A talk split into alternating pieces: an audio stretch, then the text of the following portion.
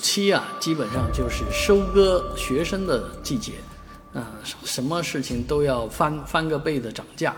那最近呢，这件事情让大家啊急眼了，这个是眼镜的事儿啊，现在这个配副眼镜啊，动辄上千块啊。啊，这个很吓人。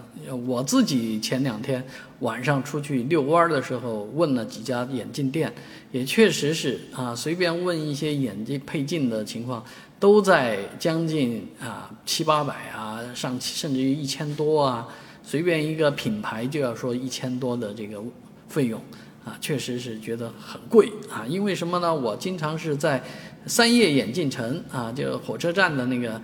眼镜城里面小胖眼镜家去配眼镜啊，那很便宜，三四百块钱可以配很好的眼镜，啊，所以我最近这几年不断在配眼镜，啊，因为看手机看多啦，这个眼睛这样那样的，反正配了好几副轮流戴啊，前不久又把一副眼镜弄坏了。最近想着，哎呀，不要跑那么远了，在这个附近能配就把它配了。结果附近的这个价格确实很昂贵，全国也都如此啊，都有眼镜城，也都有便宜服务的地方。因为什么呢？这眼镜的成本其实也就二十块钱，啊，几十块钱的事情。但是到商家那儿呢，他有的加价幅度不一样，那批发市场可能加少一点，一两百。那到了外面普通的眼镜店，那可不就上千了？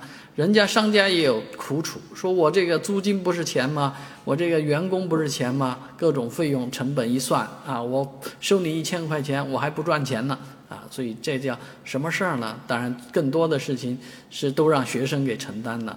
不过好在现在据说做这个眼近视眼镜手术啊，啊三四千块钱就可以做，所以你要是眼镜收到啊一两千。真的不如做个近视眼镜的啊，近视的这个手术啊，所以呢，对于年轻小朋友来讲，当然他们是没法做的啊，这个配眼镜收割也就收割孩子们了。